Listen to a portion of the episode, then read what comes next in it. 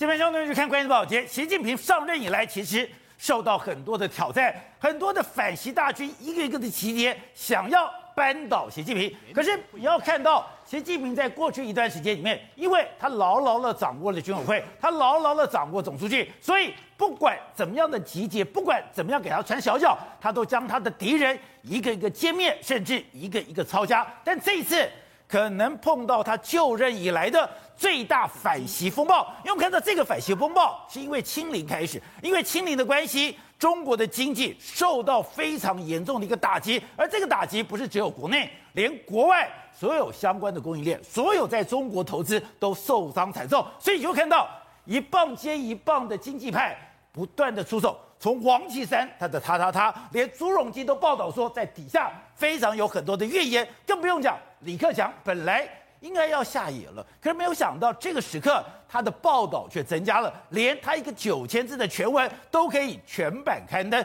代表现在习近平他能够乾纲独断吗？他能够一个人说了算吗？这个时刻你就看到刘鹤居然出来讲话了。刘鹤在一个会议里面特别提到，要支持平台经济、民营机构持续健康发展啊，这不是打脸习近平吗？因为习近平在前段时间里面，我就是要去打滴滴，我就是要去打阿里巴巴，我就是要打美团，这些平台经济是他攻击的目标，就没有想到我要支持平台经济，而且我要国进民退。现在据说。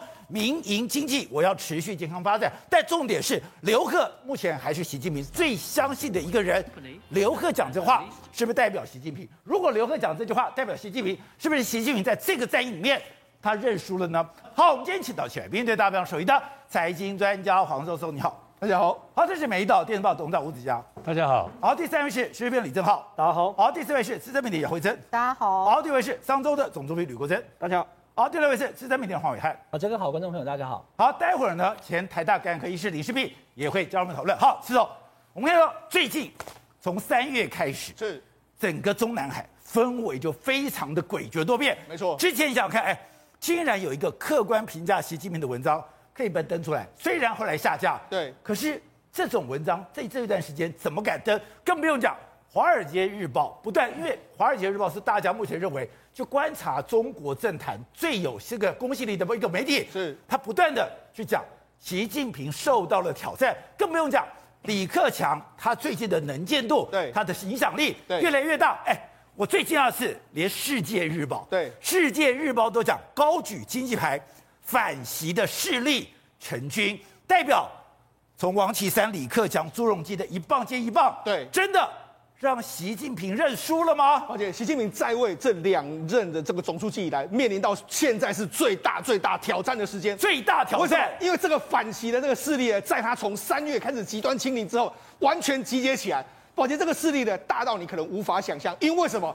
过去三任的这个国家的总这个总理全部都集结起来。我跟你讲，朱镕基，你看朱镕基在今年三月的时候，首先发难。要求人家要习近平呢，你要好好的检讨你的相关的这个政策。紧接下来之后呢，那去年的时候温家宝就已经发难过了。现在李克强突然之间，哎，他又活过来了。三任的总总理一直一直不断的站在习近平的另外一边。那你更不用讲，非常这个敏感神经的王岐山，哎，他在五月十号见到这个文在寅的时候，居然用他他他来形容习近平。那为什么会出现这样的局面？我们看最近的报道，《华盛顿时报》说什么？他说在五月初的时候。当时中国中央的这个高层开会的时候，曾经有要柔性政变，要求习近平交出总书记的位置，让李克强来担任。所以，如果这件事情发生，你才可以合理解释嘛。五月初发生这样事，为什么五月十号王岐山会说他他他他？为什么五月十十五号、十六号后，新华社会看出这个？就是因为有发生这个政变这个事件嘛。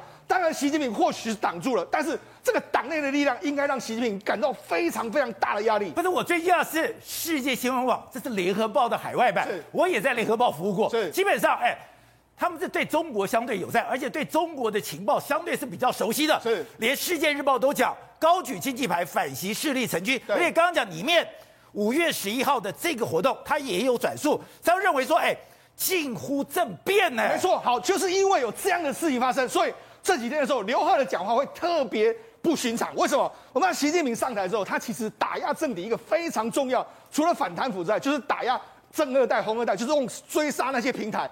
滴滴、阿里巴巴、腾讯那些后面的力量是谁？后面力量都是过去的高层啊。对，我把它打下去之后，然后后来我国进民退，收编所有民营企业，用这样来收拢势力。但是看刘鹤今天说什么？他说要支持平台经济，然后民营企业要这个民营经济要持续的健康发展。他把这两个过去斗争红二代跟富二代最强的两个政策，全部把它拿掉。习近平不是认输，不然是什么？所以你的意思说？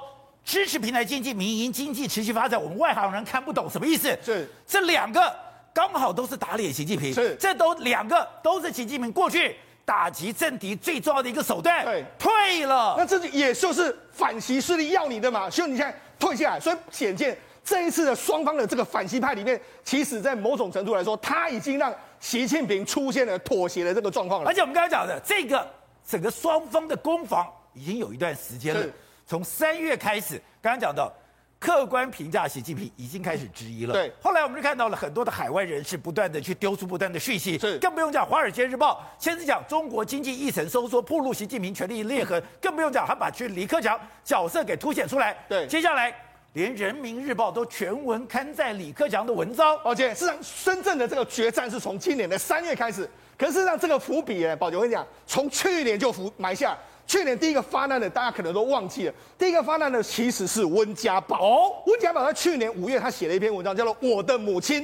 他讲了什么？他说：“我怀念，我希望，我认知那个中国是一个公平正义的中国。”他其实是在暗讽习近平。那篇文章下了出来没多久，马上被下架。对，他就开始在批评习近平了。温家宝。对，所以二二月，今年二月的时候，就有一个四万字的客观评价习近平，开始在中国网络上传。对，紧接着第二篇文章叫做“祸国殃民”的习近平必须下台。哎。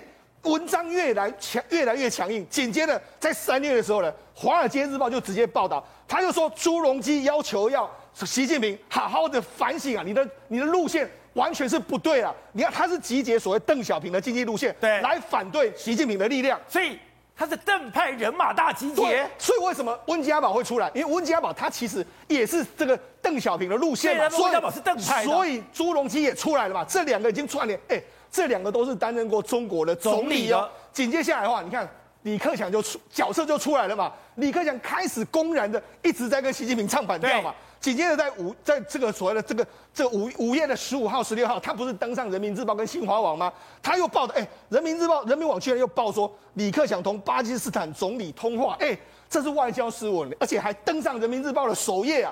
所以那很奇怪，而且你知道这几天的时候，刚好十七、十八号的时候都没有习近平的文章，但是李克强、还有这个汪洋、还有栗战书都都有出现。所以呢，没有习近平，但是有这些人的这个身影啊。而且我今天一个朋友跟我讲，哎，你要特别注意哦，这个人民网是讲李克强他接电话，对，在哪接电话？在中南海的紫光阁。对，哎，他说紫光阁不是随便人可以进去的，是紫光阁等于说是。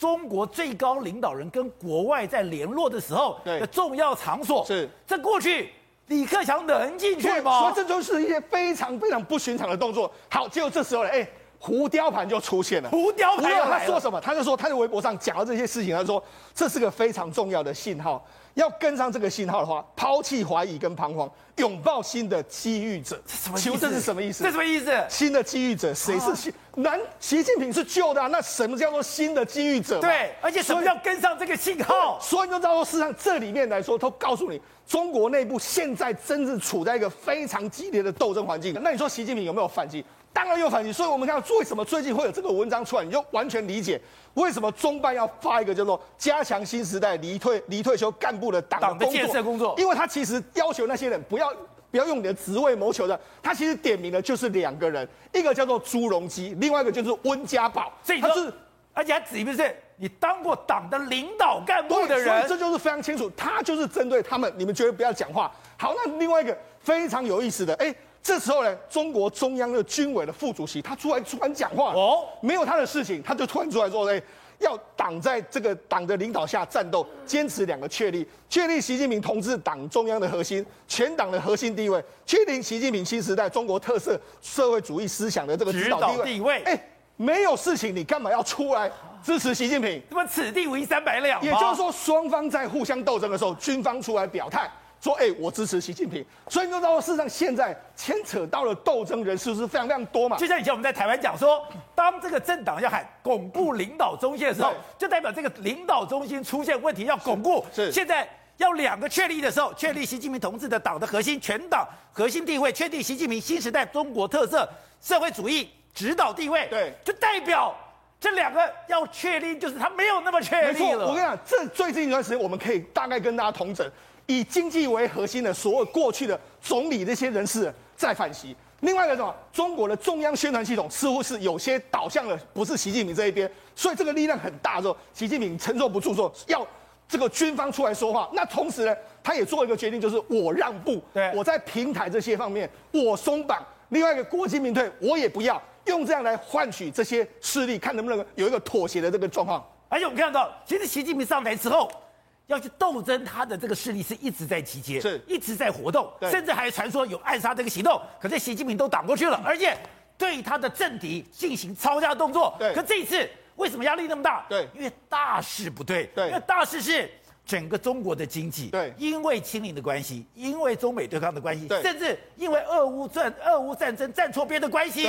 对。他受伤惨重，对，也就是说，其实今年的中国经济是大概是改革开放以来相当相当糟糕的一年。你看啊，譬如说以前四月的零售销售衰衰退了十一个十一个 percent，原本市场预估是六点六，工业生产值呢来说的话是跌二点九，另外一个城镇的这个固定投资来说是年增六点八，都不如市场的预期，三驾马车同时熄火。再就是失业率，他们失业率的说法是六点一，然后十四十六到二十四岁的这个年轻人的失业率是十八点二。都相当相当严重，所有的经济数据都告诉你，相当相当之不妙。另外就是说，因为你过去不是打打这个所谓阿里巴巴，打这个腾讯吗？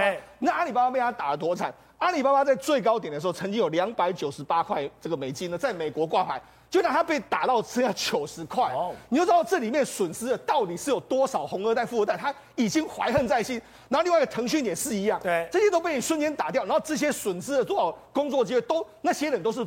在怨恨习近平的，但是因为他们过去没办法集结起来，但是现在呢，有人出来集结了嘛，也就是说温家宝、习近还有这个朱镕基他们都出来了嘛，所以当然能够一呼百诺，形成一个非常巨大的力量打向习近平。而且我们看到今天有周刊的报道，才知道，哎，这件事情，对。这个清零对台湾的经济，对台湾的等于说我们的 NB 公 NB 的这个公司，对。造成这么大损害。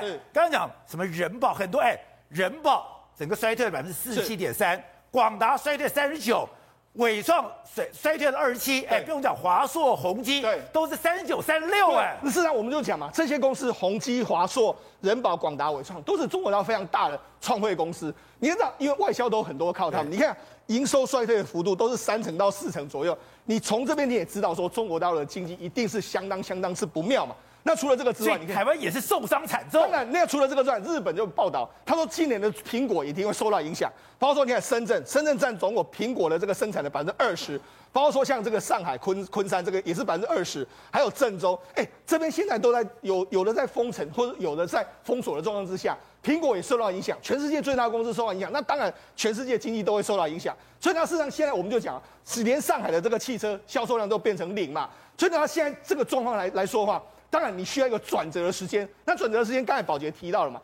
达里欧，哎，达里欧开始在成买这个所谓阿里巴巴的股票。突然之间，他在买这个，为什么？因为他对中国也非常了解。哦，他显然已经得到一些所谓讯息，中国可能会有这个转向的状况。变，就没想到这个刘鹤果然就出现一个转变的对象。所以显然，这个所谓反习的势力呢，真的压得习近平不得不出现一个妥协的状况。好，董事长，刘鹤现在这个谈话真的非常耐闷寻万。按照刚刚思彤解读。前面这两句话就是支持平台经济、民营经济持续健康发展。这个现在习近平这段时间，我打的阿里巴巴、打的美团、打的滴滴，这些东西都是平台经济。结果没有想到你现在要去支持了。另外就是我要国进民退，现在我也要民营企业健康发展。面对排山倒海经济力量的这些妥这个压制，他难道必须要妥协吗？而这个妥协不是嘴巴说就算了。接下来的北戴河，接下来的二十大。会有更惊人的发展吗？要看这个事情的话，哈，要从一个比较宏观面来看，哈，习近平的这个主导的共同经、共同富裕的这个政策，对，目前来讲的话，碰到挫折，而非常具体的转向，讲一下两个很简单的指标嘛，就是《华尔街日报》所讲的李克强要修复中国经济。对，为什么《华尔街日报》报这个东西？因为如果中国经济的引擎目前是什么情况？已经熄火了嘛？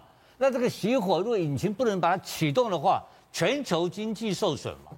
现在已经是被摆明的就是这个样子了。对，今年估计大概是大概它全年统计可能是三点多了，三点多的话，然后这个对整个全世界经济都是很大的伤害，而且明年会更惨，因为看不到未来嘛。所以为什么今天刘鹤出来讲这个话，只是针对一些具体的政策面提出的一些的说法而已。但这个说法完不完全，并不是很完全哦。但是这个说法已经跟习近平前半年或是一年前他对这些平台经济的打压，对，你提出一个反正的一个反面的一个一个一个论述了嘛？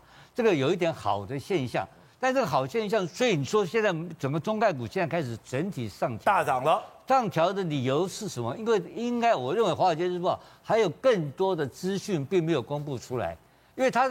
不会那么笨的，随便你刘鹤一句话就上调，哪那么简单的事情呢、啊？因为很重要一个事情，他讲了一句话，你看到没有？他支持数位数位企业在国内外资本市场上市。哎，国内外，国内不稀奇的，国外。国外，我问你，滴滴这个当当时的滴滴是怎么回事啊？被打被被下市了。哎，那你再拉回来是吧？拉回来把你干掉的、啊，那多少人损失啊？你看那个。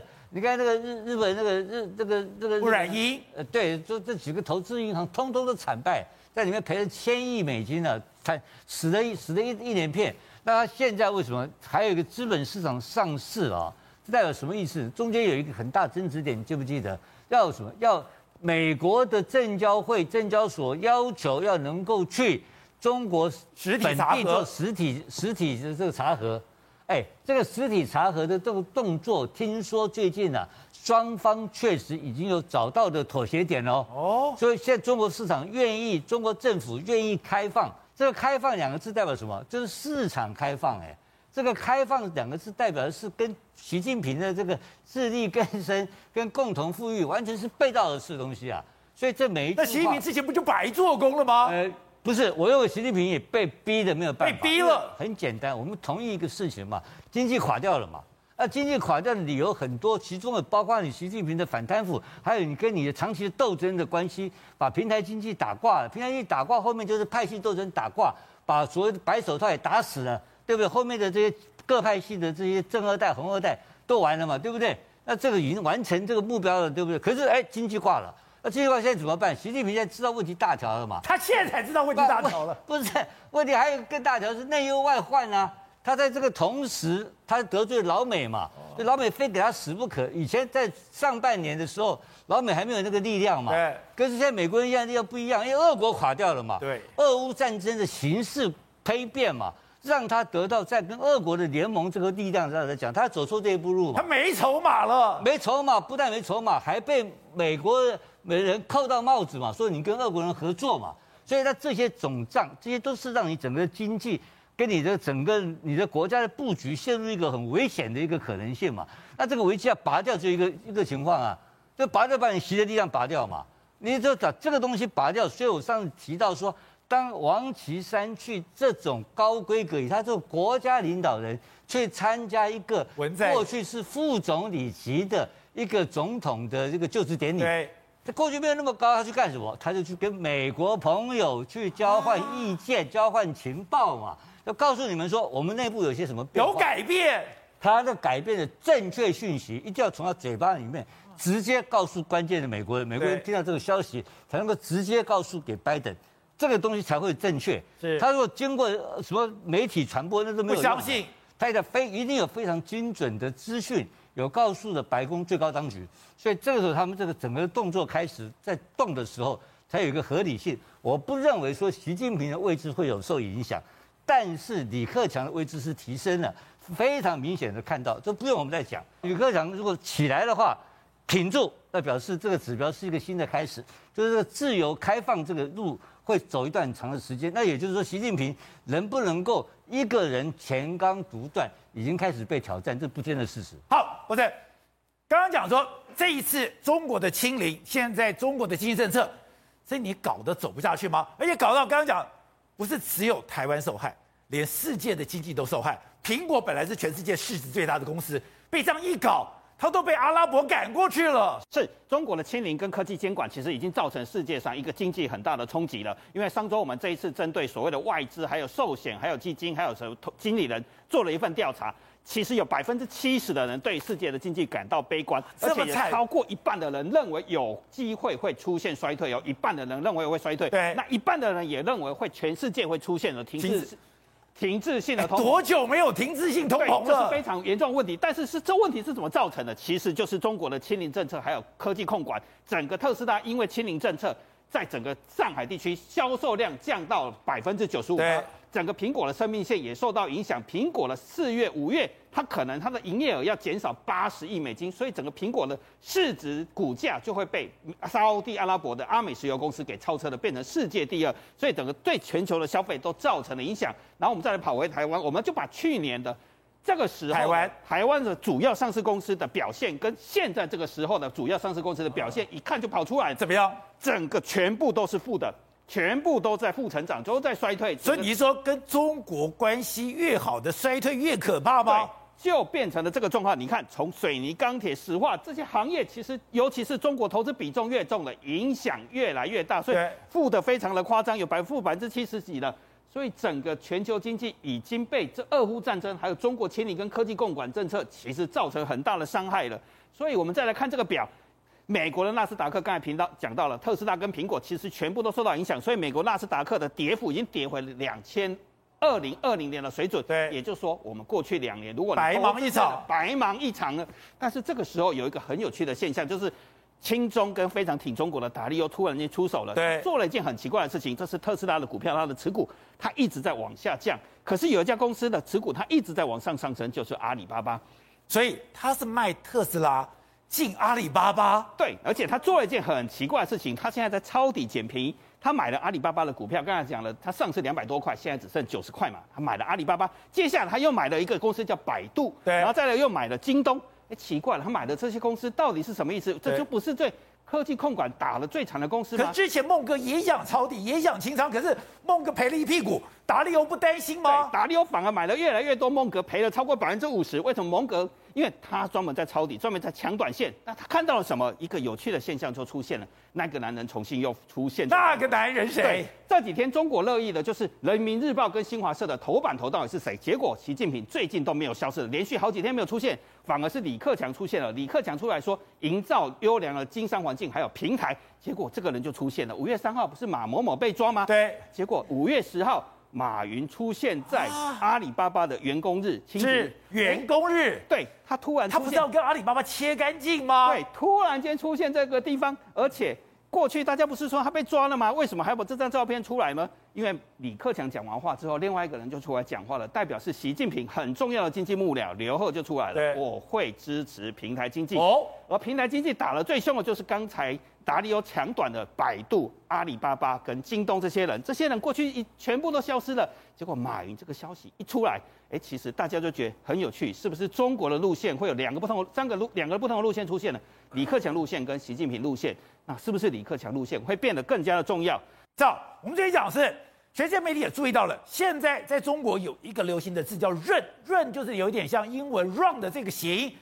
刚刚讲上海本来要解封，当然现在上海某个地方还在封城，就看到上海现在居然有一个逃离上海的风潮，结果还不止如此。为了要离开，我宁可打地铺等车票。对，现在真的是上海人论起来，为什么？因为了十六号上海部分复商复市，然后呢，连外交通陆续开放嘛。那对上海人来说，哎，连外交通开放，我当然跑离啊！我怎么知道哪次疫情再起来的时候，我又再被关六十天？所以你看，现在上海虹桥火车站外面那个状况，哎，真的跟春运没两样哎！整个虹桥火车站，这是虹桥火车站外面哦，哎，大排长龙啊！然后刚刚看的画面是虹桥火车站里面也全。全部都是人嘛，对不对？可是为什么？因为现在一票难求嘛，一票难求，我们摆等候补喽。我等候补，不见得什么时候候补到我。现在他们开始打地铺，就在上海虹桥火车站外面。你看晚上哦，就席地而睡，因为他不知道他要等明天一早有卖票。这是上海，这是上海。为什么？因为他们离沪证明，就是说你一定要有工作啊、求学需求才可以离开上海，或是靠关系。可这离沪证明只有六个小时啊，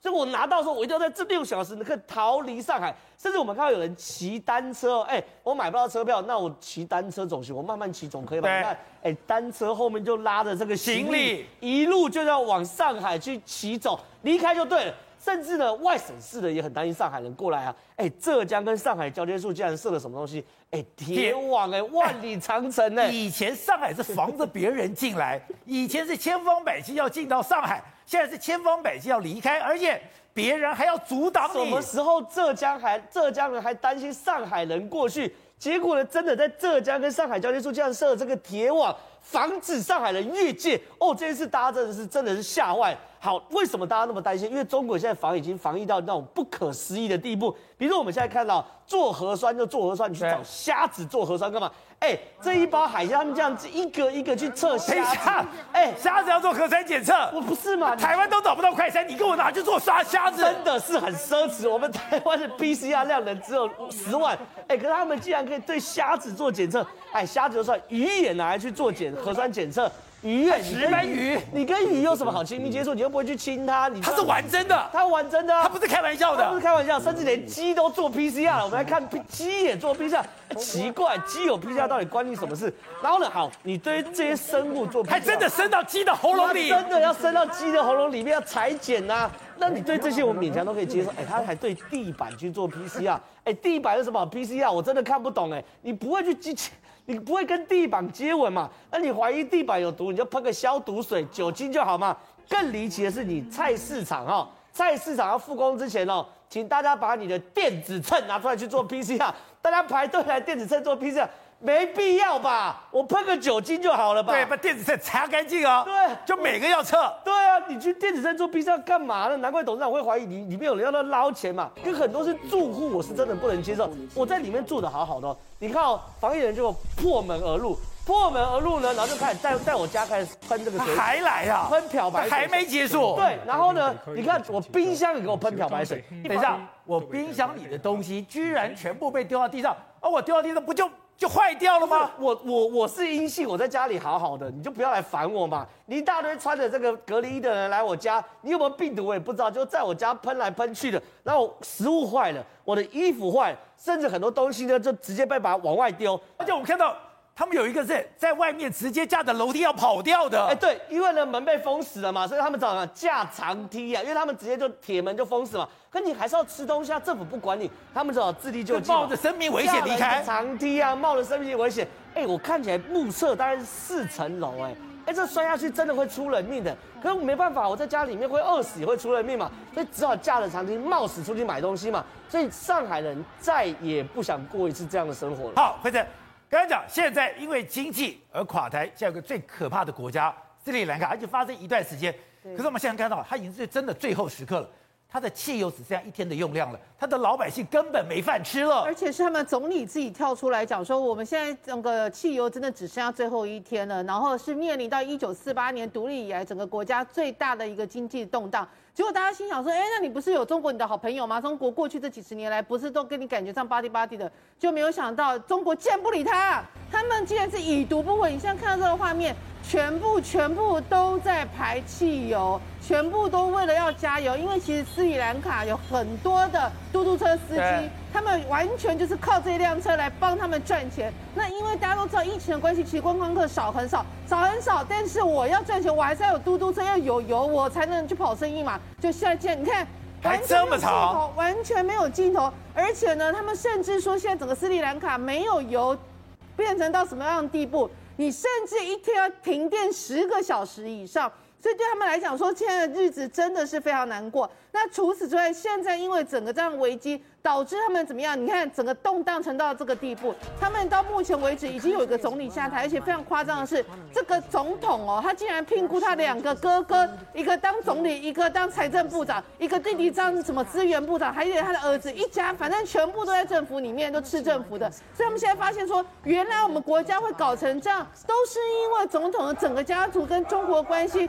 从中啊带了很多钱，根本是中饱私囊，导致国家外汇存底一块一块都没有。那现在呢，就是印度伸出援手，印度给借给他们三十亿美元，让他们可以买一些油，让他们的人民的生活可以稍微恢复一点正常。而且呢，印度还跟他说，我再送你们六点五万公吨的尿素，让你们大概有两百多的农夫可以自己种田，才有办法解决自己短时间的一个那个粮食危机。